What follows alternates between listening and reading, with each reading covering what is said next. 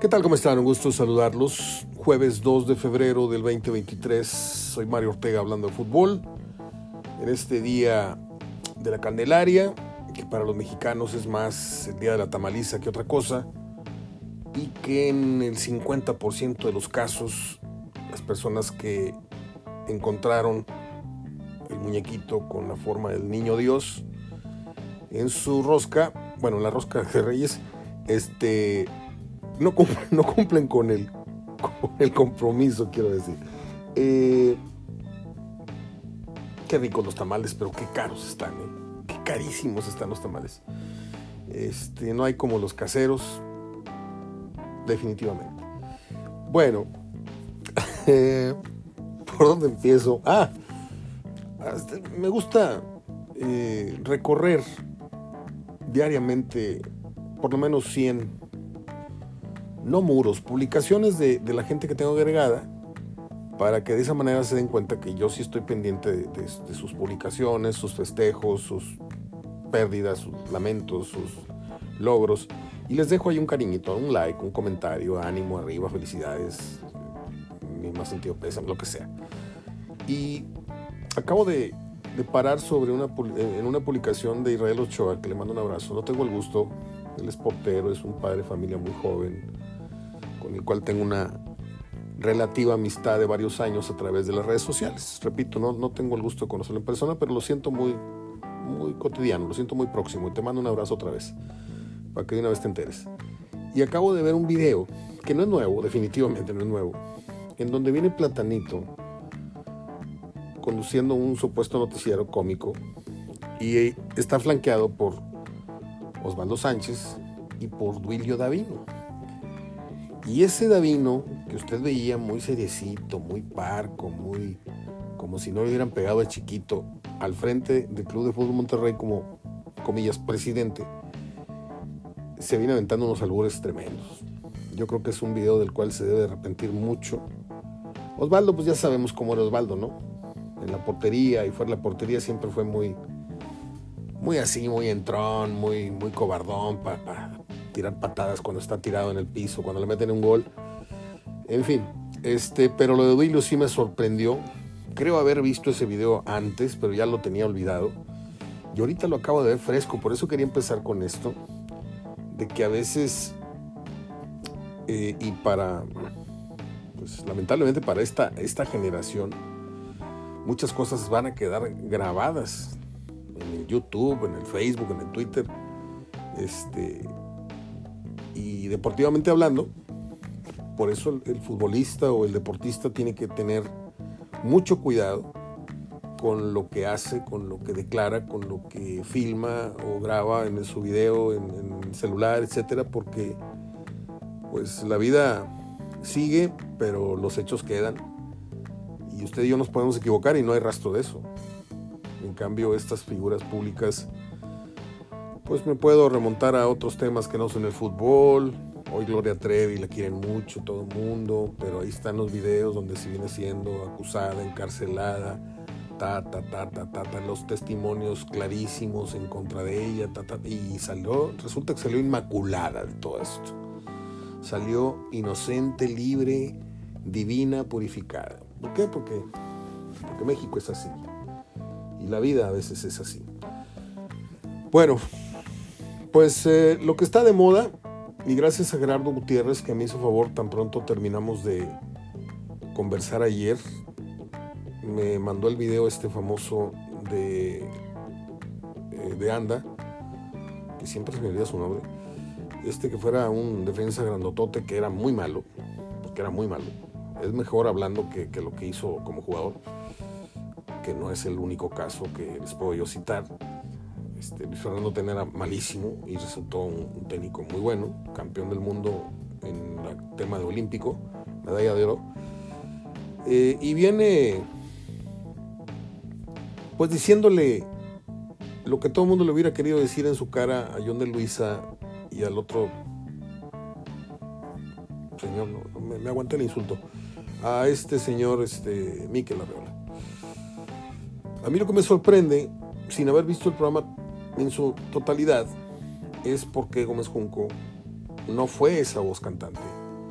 y fue este exdefensor, se me olvida su nombre, de Anda, eh, que por cierto tenía un hermano, eh, también en ESPN, tiene un hermano que estuvo en ESPN y que corrieron por, por ir alcoholizado en varias ocasiones hasta que no se la perdonaron y ya lo corrieron. Y viene reconociéndolo él en otro programa de YouTube, en, redes, en donde platica de fútbol, puras peladeces y puras onceras con el burro Van Ranking que ya me tiene hasta la madre. ¿sí? Ya lo veo hasta en la sopa. Este, lo hicieron actor a fuerzas y lo, metieron en, programas de fútbol y se lleva de piquete de, ya saben, con Emilio Azcárraga y resulta ser que es un junior. Ese es el reflejo del fútbol mexicano. Gente que no tiene nada que hacer en el fútbol mexicano y tienen opinión, tienen injerencia, tienen voz y voto. El Burro Van Ranking, fíjense bien lo que estoy diciendo, se hizo viral a partir de el calabozo, a partir de pues ser después de Loco Valdés, que en paz descanse, eh, el americanista más eh, reconocido, ¿no? Porque así los medios te van, te van haciendo esa, esa figura. Y y pues si a eso le agregas que amigo de Luis Miguel y amigo de la Palazuelos y amigo del patrón, porque se la pasa besando las patas al patrón, pues se fue ganando un lugarcito en programas de televisión y conducción y el, burro Van Ranking cuando, cuando el calabozo a mí me, me, causaba gracia junto con Esteban. Yo tengo una historia con ellos. De hecho, no me cruzó ni una palabra, ni, ni un saludo de mano, ni nada, porque coincidimos yo le dije que en el Mundial del 94 a mí me toca la suerte de sentarme, eh, le toca la suerte a, Eugenio de sentarse al lado mío en la butaquería del estadio de los, de los eh, Redskins, ¿sí? Pero alrededor estaban Esteban, el burro y otras personalidades. Luego nos movimos a Orlando para el partido contra Irlanda y ahí en ese traslado me tocó convivir mucho con Esteban y el burro ni siquiera volteaba a verme, ni siquiera eh, ponía atención a la plática que teníamos. Hagan de cuenta que él me vetó, ¿sí? Y yo pues, me sentí un poquito ofendido porque yo lo tenía él en, un concepto, me divertía su forma. Pero ya desde entonces el burro ya estaba en un, en un modo, modalidad, yo voy a entrar a este negocio sea como sea. Y, y regreso al tema de, de este comentarista de apellido de Anda, porque pues el señor de Luisa ha ido de la televisión al fútbol, del fútbol a la televisión, ha ido de la América a, asuntos o, o, puestos gerenciales importantes que tienen que ver con la televisora que domina el fútbol mexicano. Y este Miquel Arriola, pues es un tipo traído de, de otros medios que tienen que ver con la política, que tienen que ver con el IMSS, que tienen que ver con no sé qué, y son administradores más que gente eh, con un ADN futbolístico. Veo el video y de anda les dice clarito de qué sirve todo esto, esto si todo pasa por un sí o no de Emilio Azcárraga. Y yo no voy a, pararme y le voy a aplaudir a, este comunicador, no es comunicador, a este comentarista, porque nada de lo que cuestionó es, es nuevo. ¿sí? El único mérito es habérselo dicho en, su cara a John de Luisa, que lo negó. Dijo, pues estás equivocado porque hay una junta de presidentes, que no sé qué, que no sé cuánto, y, ahí no se toman las decisiones. Pero todo al final tiene que ver con la decisión de Emilio, y ahí se hace un pequeño debate y me parece valioso el documento, porque va a quedar como un documento, así como cuando Pelay le dijo estúpido a Fighterson, así como cuando Blanco le dio un puñetazo a través de la ventana al mismo Fighterson, este, todo queda como un documento. Y en ese momentito no, no, no sentí que, que, Gómez Junco también levantara. A lo mejor no vi el programa, corríjanme, pero me hubiera gustado que hubiera sido el mismo Gómez Junco y no de Anda. ¿sí? Por razones obvias, porque tenemos un aprecio y un respeto mayor que por el otro comunicador o ex defensor. Bueno, eh, la moneda sigue en el aire. Yo quiero reflexionar un poco. Está medio fregado el, jueves. Ayer Toluca y, y, Atlas empataron a cero, un partido pendiente de jornada anterior. Y no hay nada que decir. Mañana viene Gerardo para platicar con nosotros lo, concern, lo concerniente a, al inicio de la, de la fecha. 5 creo que es. Y ya estaremos con los pronósticos y bla, bla, bla. Ahorita en un segundito pasamos a la cosa de, de las efemérides. Por cierto, hablando de efemérides y también de fútbol, hoy cumpleaños Gerard Piqué. Y casualmente y lamentablemente para él, Shakira, la que fue su domadora durante 10 años, ¿y por qué digo domadora? Todos tenemos una domadora. ¿eh? Es mayor que él 10 años. Y los dos cumplen y celebran su cumpleaños el 2 de febrero. Qué terrible. Al principio pues es pura, pura melcocha, ¿no? Ya esté para acá y ahí te voy. Pero ya cuando las cosas cambian, se convierte en una cruz que vas a cargar mucho tiempo. Saber que ese mismo día y, y, ahora que está tan viral esta cosa, que aunque ya bajó, pero eh, vivió un, un, mes terrible. yo, no, yo no siento que haya habido en la historia del fútbol mundial un hombre más buleado. Digo, Layun fue aquí a nivel local el hombre más que, del que más se burló el fútbol mexicano por un buen tiempo, pero a nivel mundial creo que lo de, lo de Gerard Piqué es... Y metiéndome un poquito en lo que no les importa a muchos, este, yo no sé de dónde saca Shakira eh, la vergüenza para, o, saca cara para reclamarle a Piqué esta infidelidad cuando ella hizo lo mismo. Ella andaba con un, un hijo de un expresidente de Argentina, este, se me olvidó su nombre de la Rúa, pero el nombre propio, y, y estando con él, se enganchó y se enredó con, con el, futbolista de Barcelona. Y ahora que se le aplicaron no le gustó, ¿sí?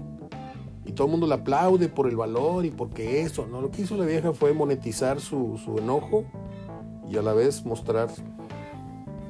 Bueno, ahí lo voy a dejar porque si no me van a dejar de hablar dos, tres amigas este, que escuchan el programa. Este... Feliz cumpleaños, Gerard Piqué. ¿Cómo le haces? de aquí a lo que resta. Y déjenme dar un recorrido por algunas noticias. Llamó la atención enterarme que Guayala podría regresar a Tigres. Y en sí la nota no, no es la que me llama la atención, porque lo estarían integrando ya no como jugador, aunque creo que debió haber jugado una temporada más en Bravos o en algún otro equipo, hubiera sido de mucha utilidad. Eh, lo piensan integrar como un elemento de la directiva, cuerpo, del cuerpo directivo, al lado de, sería el complemento, dicen que, de Antonio Sancho. Pero dice usted esto, ¿no? el tema es Hugo, Hugo Ayala y no el, el, el regreso no regreso.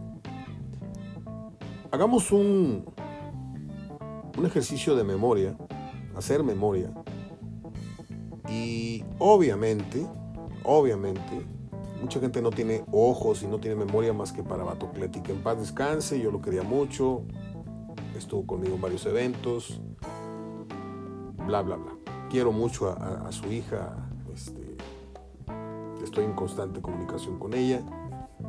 Y por cierto, ahorita que estoy hablando de, de Batocleti, su gran amigo, su gran mancuerna eh, fue Roberto Gadea, Ayala y hoy estaría cumpliendo 70 años don Roberto Gadea. Ahorita hablo un paréntesis porque tengo mucho que hablar de él y mucho que agradecerle.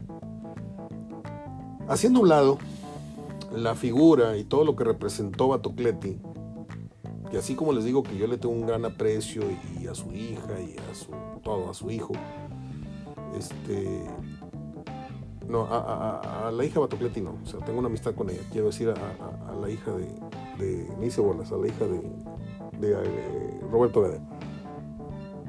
Pero así como le tuve su, su, su, lugar y su. Tengo una camiseta firmada por él y lo que ustedes quieran. Pero me parece que como jugador era más la garra, era más lo que vendía para la tribuna, esa, esa fuerza, ese orgullo, esa. Y no digo que sea mal, ¿eh? No digo que esté mal. Pero si tú analizas a un niño, analizas a Claudio Suárez, analizas a, a Guayala, pues no te venden tanta pasión y tanta identidad como lo hizo Batocleti, como Carlos Milok. Carlos Milok vendió, además de los dos campeonatos que son válidos totalmente, pues vendió esa garra, esa garra uruguaya, esa, forma de defender los colores. Y... Pero haciendo un lado, otra vez, a Batocleti, ¿cuáles serían para usted los tres o los cuatro restantes mejores centrales que ha tenido Tigres en su historia. Y creo que ya los adelanté. Quería hacerlo, pero para mí tiene que ser niño para mí tiene que ser Claudio Suárez y para mí tiene que ser Guayala. Y no sé si me está faltando algún otro más, que no creo, para que entren en ese mini salón de la fama de los mejores centrales. ¿Y a dónde voy con esto? ¿Cómo es posible que los mejores jugadores de Tigres se hayan ido o por la puerta de atrás, o en silencio, o discretamente. A ver, Barbadillo, se acabó el partido en el Estadio Azteca, quedan campeones en penales y de ahí se va a Italia. Eh, Walter Gaitán, ¿cuál fue la salida? ¿Cuál fue el final de Walter Gaitán? ¿Sí? Yo no voy a hablar de cosas personales, pero desgraciadamente pasó algo pidió un permiso, no se lo dieron y se acabó tu contrato y bye. Y estamos hablando de, junto con Tomás Boy y junto con Lucas Lobos, probablemente, de los tres creativos más importantes, y yo pondría en el cuarto lugar a Sobis, más importantes que ha tenido la institución en toda su historia y que me perdone Juanito Ugalde y que me perdonen los, los que descendieron, eran de otro nivel, pero también merecen ser recordados. Pero en cuanto a calidad, en cuanto a calidad, Walter Gaitán, Tomás Boy, Lucas Lobos y creo que Sobis. Y no sé si estoy, repito, olvidando algún otro más. Estoy hablando nomás así de bote pronto. ¿Por qué? ¿Por qué este fenómeno de no transmitirle a la gente los valores que deberían tenerse para con los jugadores que hicieron grande tu institución. Yo sé que esto es deporte, negocio, negocio, deporte. Lo que me diste, ya te lo pagué, ya te lo aplaudí, que te vaya bien. Recuerdo el partido de homenaje que le organizó Michel Espinosa a Bahía. Ahí fue la primera, primera, cuando yo tenía mucha amistad con Michel, hoy ya no la tengo. No me contesta mis llamadas, no me contesta mis correos, quién sabe qué chisme le habrán dicho. Este, esto ya tiene como cinco años que no, no cruzo palabra con él. Cuando antes venía aquí a la casa, íbamos a hacer, a tomar un café al Radisson, planeábamos el partido no sé qué, le di consejos para... Y se hace el partido de despedida de Bahía iban creo que 1500 personas. El estadio tecnológico no sacaron ni para pagar la, la renta, ¿no? Y me dio tanta tristeza que primero la gente no haya acudido a, darle una despedida, pero más que una despedida, a haberlo ayudado, porque Bahía iba a recibir una tajada importante de la, de la taquilla. ¿sí? Y a lo mejor fue culpa de Misael por la mala difusión o culpa mía, no sé de quién fue, pero no se usaron los medios adecuados y la gente no fue. Y fue una velada eh, inolvidable, eh, por cierto, inolvidable. Este.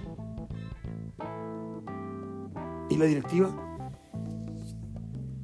La directiva en ese momento que no le tocó administrar los servicios de Bahía en funciones cuando estuvo como jugador, quiero decir. No, pues yo a lo más que llego es a prestar el estadio o te lo rento baratito, pero ya, fuera de eso no quiero saber nada. Últimamente, últimamente están haciendo como que les importa, pero en realidad no les importa gran cosa. Con estos homenajes que no son homenajes, es te corro la invitación, te invito al estadio y digo por el altavoz y te, hago una toma para la pantalla diciendo que una ex figura del Monterrey está aquí, bravo, bravo, no, pásenlo a la cancha hagan lo que dé una vuelta para que los jóvenes conozcan quién fue el Huesos Montoya, quién fue Magdaleno Cano, quién fue Fidel Mejía, quién fue este, quién fue el otro, quién fue el otro. ¿Sí? Unos más que otros, obviamente. no quieren saber nada. El otro día dejé trunca una, una historia. Este. Ahora que se fue el señor este González Ornelas. Yo le voy a decir algo, yo no tengo ningún tipo de amistad con él. Pero esto que le voy a contar es verídico.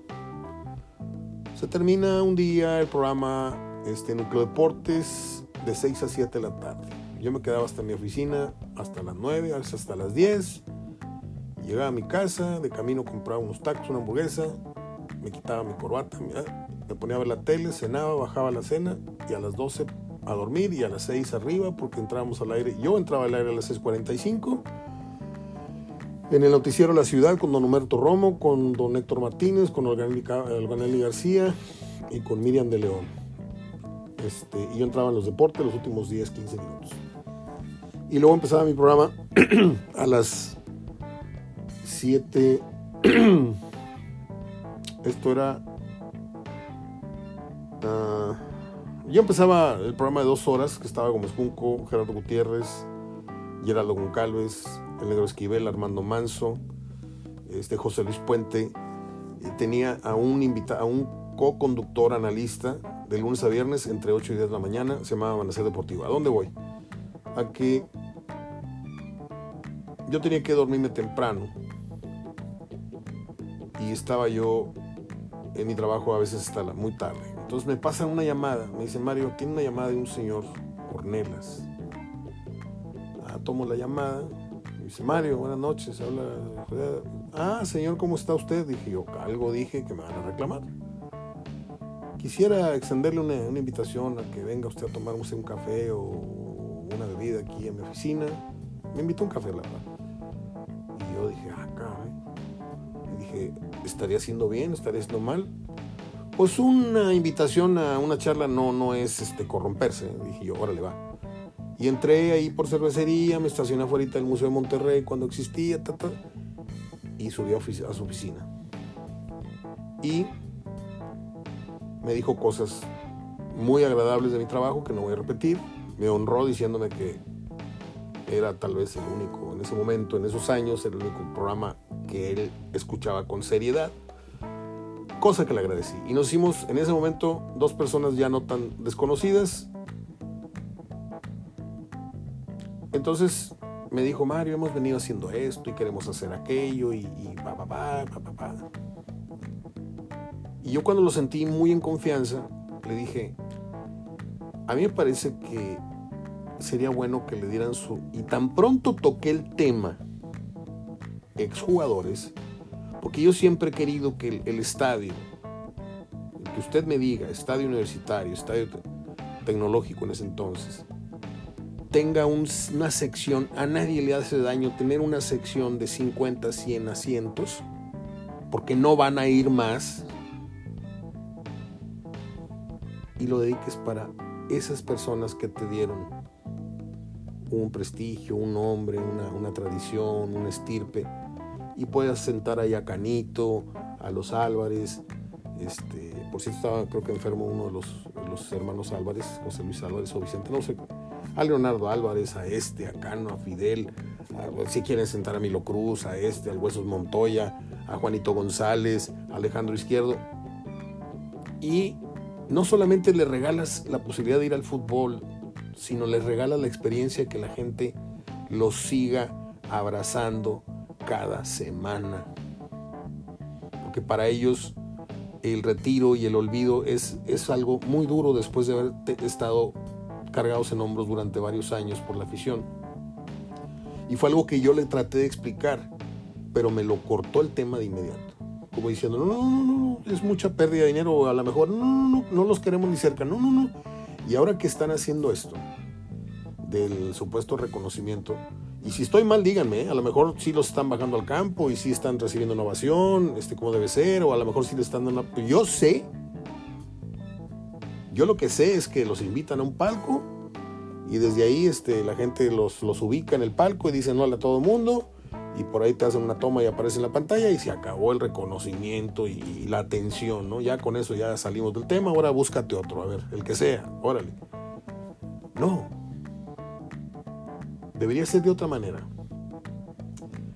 Y ese día me vine muy, muy... En, el tercer café, porque fueron tres cafés los que me, aventé con el señor en tres años consecutivos.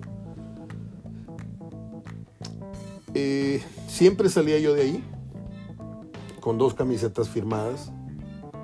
Me las hacía firmar por todo el plantel. Y me decía, una es para usted y otra es para que usted la regale en el programa. Le dije, no, perdóneme yo. Este, si acaso le llego a dar una a mis hermanos, pero yo no, no, no tengo este, ningún tipo de, interés de, ay, es que trae la firma del cabrito, es que trae la firma de Suazo. No, no, gracias. Por cierto, ahí tengo una que nunca rifé. A lo mejor la pongo en la venta en eBay o a lo mejor un día la ponemos en una rifa porque creo que vale una lana. Trae firmas ahí muy, muy memorables. Cuando ya entré en confianza con él, le hablé del museo de fútbol, me lo bateó. Luego lo hizo el Pachuca y me quería yo morir del coraje. Porque lo hicieron con las patas ese museo. Es un huevito, un huevito. Es un museo de Infonavit lo que hicieron. Es un huevito, un balón.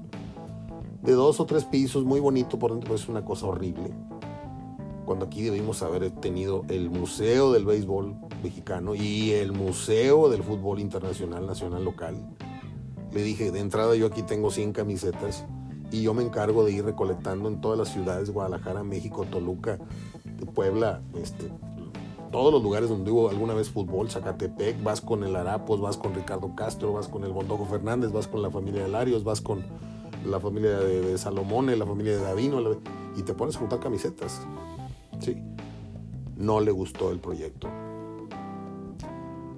Oiga, tengo mucha, mucha información, tengo mucha bibliografía, tengo, quisiera que me permitiese escribir un libro con la historia, mismo Tigres eh, también, también tengo esa misma información de Tigres.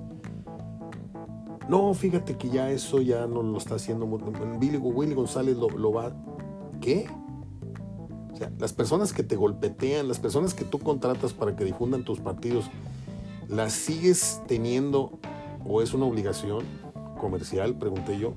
Dijo, no, no, creo que tiene más experiencia, ya hizo el libro del Atlas, ahora va a ser el de no sé quién, y ya le confié. Yo cuando tuve esas publicaciones en la mano dije yo, ese es el control de calidad que estas gentes operan fuera del fútbol. O sea, me quedé sorprendido. Porque de tenerlo acá arriba, de tenerlo como una persona muy, muy sincera, muy noble, muy dócil, de repente se me cayó hasta el piso. Y le voy a decir por qué. No porque haya rebotado mis ideas, sino porque de un día para otro, toda la amabilidad, toda la accesibilidad desapareció. Un día le marqué por teléfono a su celular y me contestó como si nunca hubiera estado yo en su oficina y nunca me hubiera tratado, ni nunca me hubiera él buscado a mí. Esa es la frialdad de los negocios. Esa es la frialdad de los directivos hoy día. ¿eh? Y lo viví en carne propia también con algunos directivos de Tigres, no con el ingeniero Rodríguez, que el señor merece mi, mi respeto, todo mi cariño. En otra historia que contaré a fondo en otro programa, pero cuando mi papá andaba de novio con mi mamá, el ingeniero Rodríguez andaba echando los perros a la, una de mis amigas, mejores amigas de mi mamá, en el colegio, creo que se llamaba el English. Y por ahí fueron los alcacelses para que el ingeniero se hiciera novio de la que fue a la postre y sigue siendo su, su esposa. Entonces, pues son grandes atenciones las que yo siempre he tenido al ingeniero. Cuando muere mi papá, cosa que no hizo, no hizo Rayados. Se le ofrece un minuto de aplausos en un clásico, nos dan un palco especial, aguantamos 15 minutos y nos salimos llorando porque no aguantamos, era demasiado. Mi mamá regresó al fútbol esa vez después de 40 años de no pararse en un estadio. Le dedicaron una esquela de un cuarto de página, Rayados no lo hizo. Rayados creo que le dedicó un minuto de aplausos en un partido de, de medio estadio. No me le quisieron hacer un homenaje a mi papá que era rayado de corazón, el más rayado de los porristas y de los directivos y de los que usted haya conocido, lo de don Mario, con todo respeto, me tocayo y para él, que en Goria estén o donde estén, no sé dónde estén, no se le asemejaba en nada a la afición que tuvo mi papá por, el equipo y luego se acercó y luego se hizo un hombre de confianza y luego adquirió algunas responsabilidades con el club y con el estadio. Tengo fotos de mi papá alentando al equipo en los años 60, agarrándose a madrazos en Morelia, en Zacatepec, en Torreón, ¿sí? Y Don Mele no existía, y el chino no existía. Por eso el día que lo reconocieron en la inauguración del estadio, con su rostro y su nombre en la pantalla, gracias al favor que me hizo un gran amigo, que ya no voy a decir su nombre porque sea pena o se, se puede molestar. Ese día siento que se le hizo justicia a mi papá. Bueno, ¿a dónde voy con todo esto?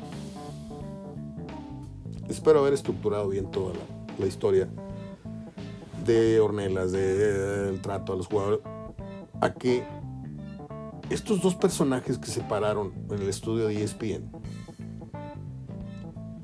de Luisa y Miquel Arriola son como esos maestros que no sé si sigan existiendo, que se paran frente a un alumnado en un salón de clases a supuestamente querer enseñarle algo a nuestros hijos, algo a nuestros... y no tienen la preparación. Y lo sabes de antemano, porque un alumno sabe cuando se para un maestro lo reconoce. Pero cuando sabes que hay un hombre improvisado ahí, que no tiene licenciatura, que no tiene maestría, que no tiene ni mucho menos doctorado. Yo ahorita ya no puedo dar clases en la UR si no tienes una maestría. Yo dejé mi maestría a la mitad. Pero hay lugares en donde si no eres doctor, si no estás titulado de doctorado, y en el fútbol entra cualquiera. Cualquiera. Tengo un señor, siempre lo he tenido a mi lado, muy cerca.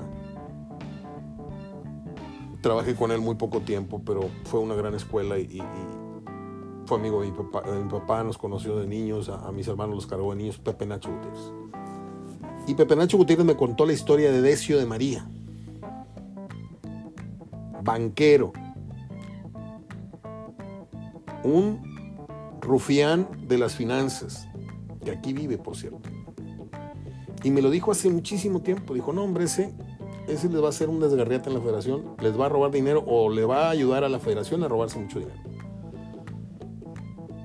Y tú, como lo platicamos con Gerardo el otro día, tú esperas en vano, paréntesis, en vano, porque sabes que es en vano, es esperanza, que algo cambie en el fútbol mexicano cuando la verdad es que el fútbol mexicano está estructurado para todo menos para un progreso deportivo.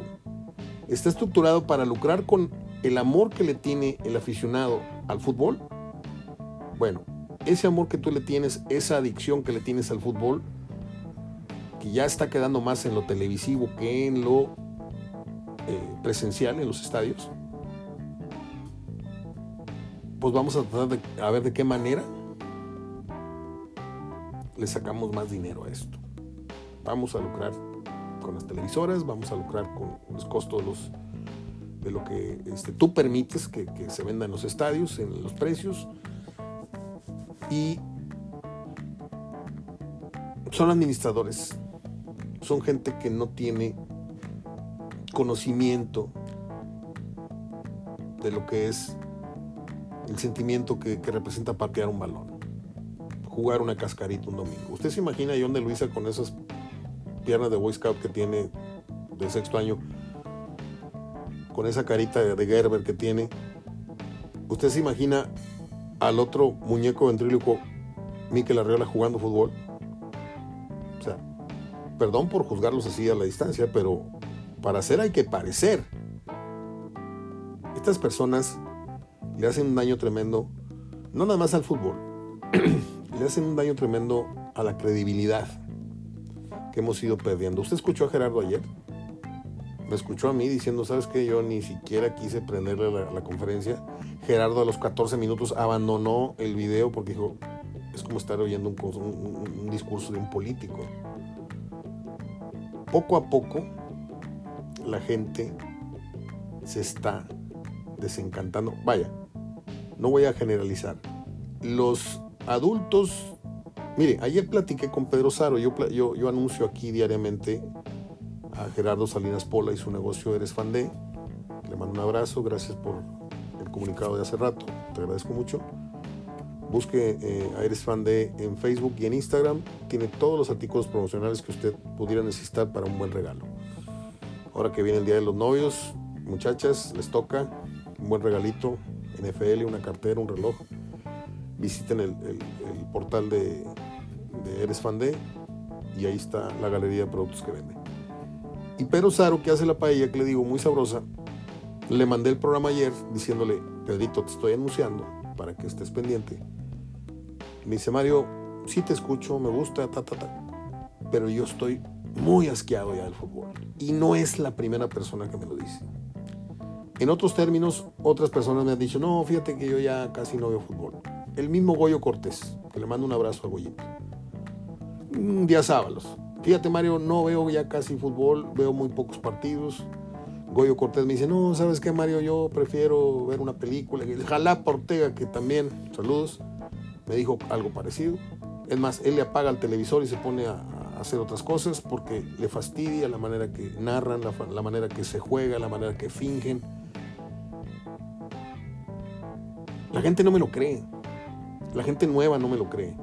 Usted que ya tiene sus años, sabe que estoy diciendo lo correcto, sabe que no siempre todo tiempo pasado fue mejor, pero en el fútbol sí. Excepción de Messi, Cristiano Ronaldo y estas figuras que surgen de vez en cuando, que, te enamoras de, ese fútbol, pero eso no aplica aquí en México. En México el fútbol va de bajada. ¿sí? En México vemos cada vez estadios a medio llenar, a un cuarto de llenar. Y voy a decir nuevamente lo dicho hace unos programas. Y si no me creen, voy a poner las fotos ahorita, terminando de grabar y de publicar. Al pie voy a ponerles un Cruz Azul Atlante en el Estadio Azteca. Y si es usted, y si me hace el favor de ser observador, va a ver que hay gente en el anillo de hasta más arriba del Estadio Azteca. Y esos son síntomas de un entradón de arriba de 100 mil personas. ¿Sabe usted cuántos llenos de 100 mil personas tuvo el Estadio Azteca en los últimos 10 años? Ni yo tampoco, ¿eh?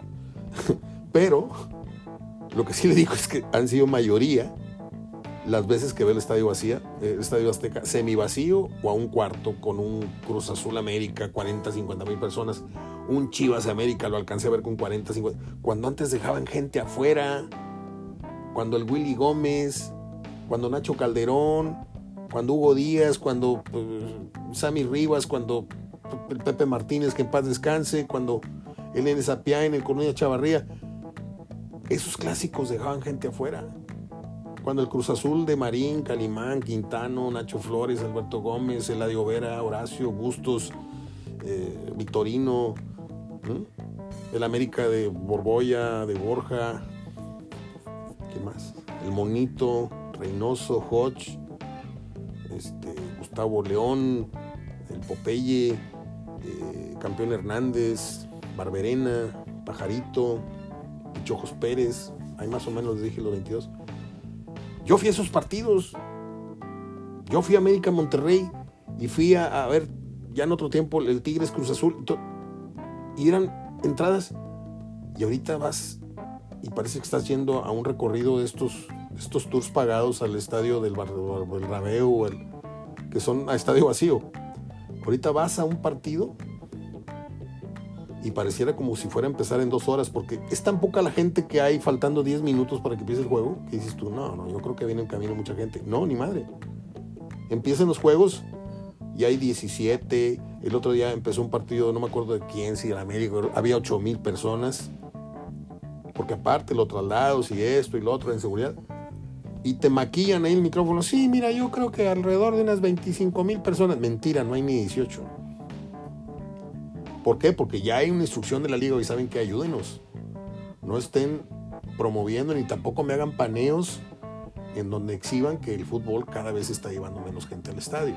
Por las razones que quieran, ¿eh? pero principalmente para mí por la mala calidad y por lo caro que está el fútbol y por lo caro que es llevar a un niño, a llevar a tu familia y decirles, ¿los voy a ver al fútbol? pero no vamos a consumir nada. Es muy difícil. Tú quieres ir al estadio a tomarte tu coca, tus papitas, que tu papá te compre, no sé. Pero hay una bolsa de papas 60 pesos, una cerveza así grandota que trae dos chelas 110, 120 pesos, una torta que es un pan francés, no es pedrada para nadie, pero un pan francés con una salchicha ahí con 100 pesos. Sea, ya, ya, ya el fútbol ya no tiene freno, no tiene, no tiene moral. Ni en la cancha, ni en la tribuna, ni, ni en los comercios, ni, ni nadie. Y me perdonan, pero el fútbol de antaño era hermoso ir al, al, juego. Era una tradición, ahorita es un riesgo. Un riesgo económico y es un riesgo físico porque no sabes si te va a tocar una, una batalla campal en la tribuna o a la salida, etcétera, etcétera. Bueno, y lo que son las cosas. Llevo hablando 40 minutos, yo solito, ¿eh? para que vean que yo siempre pude solo, más que me gusta últimamente acompañarme de mis analistas. Le mando un abrazo a Sergio Verdirame hasta Barcelona. Espero que, que termine de ir muy bien y tenerlo pronto de regreso. Voy con las efemérides del día de hoy que están muy, muy buenas. Muy buenas, de verdad porque son muy ricas en, en variedad. Un día como hoy, en el 1903, nació la actriz cómica mexicana Delia Magaña, la famosa pareja hiciera en Nosotros los Pobres, Ustedes los Ricos, junto con Amelia Wilhelmy, como la guayaba y la tostada. Ella era la guayaba. No, ella era la tostada. Y Amelia Wilhelmy era la guayaba. La tostada y la guayaba, pues. Ella murió el 31 de marzo de 1996. Y no sé si Delia Magaña.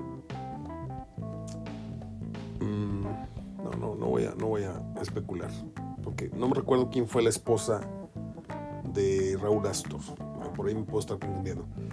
En 1906 nació eh, un actor cómico que creo que nunca ha recibido el, el, reconocimiento, porque todos se lo llevaron Tintán, todos se lo llevó Cantinflas, ¿sí? Y, clavillazo y resortes y no sé qué, y muy poca gente le dio su verdadero valor. Los que somos muy cinéfilos sí lo sabemos.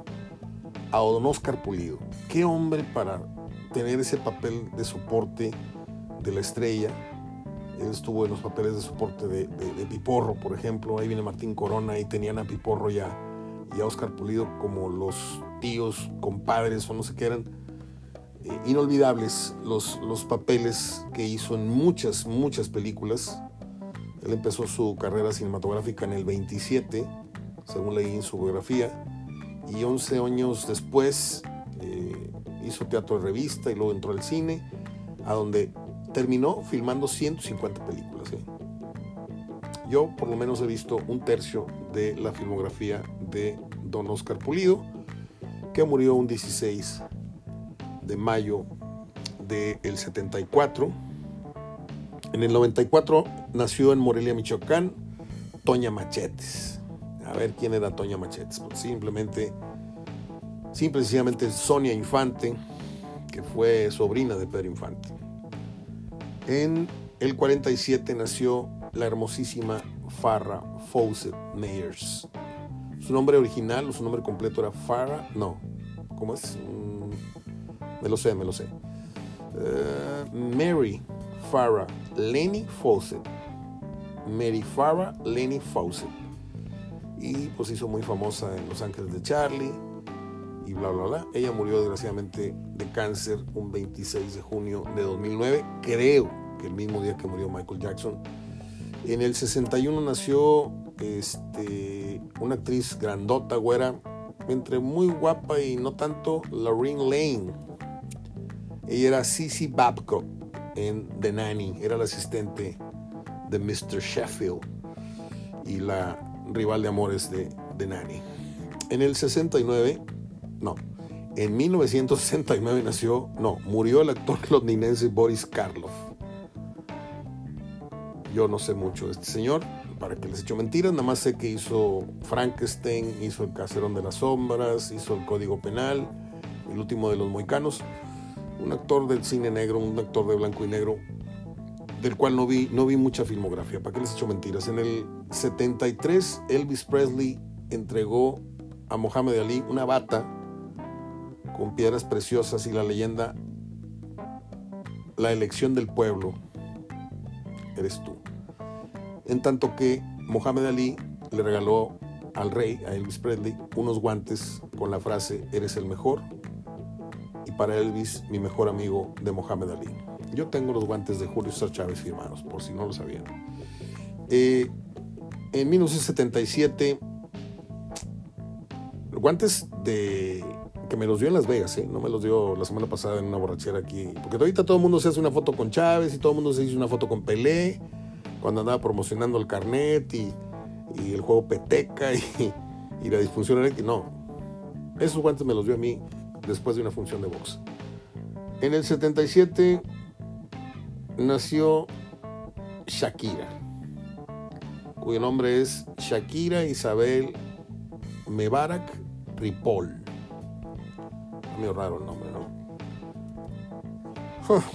Recuerdo cuando salió una muchacha de una guitarra con una cabellera negra muy, muy bonita, con aquella canción que decía Estoy aquí. No me acuerdo la letra, pero creo que se llamaba Estoy aquí. Luego eh, cantaba un trabalenguas. Nunca le entendí nada, pero se, me parecía muy, muy bonita su versión. En aquí. Ya luego se hizo una, una cougar, la muchacha en el 78. La actriz uruguaya Bárbara Mori, una de los Mire, yo no veo novelas, seguro que he visto tres novelas en 61 años.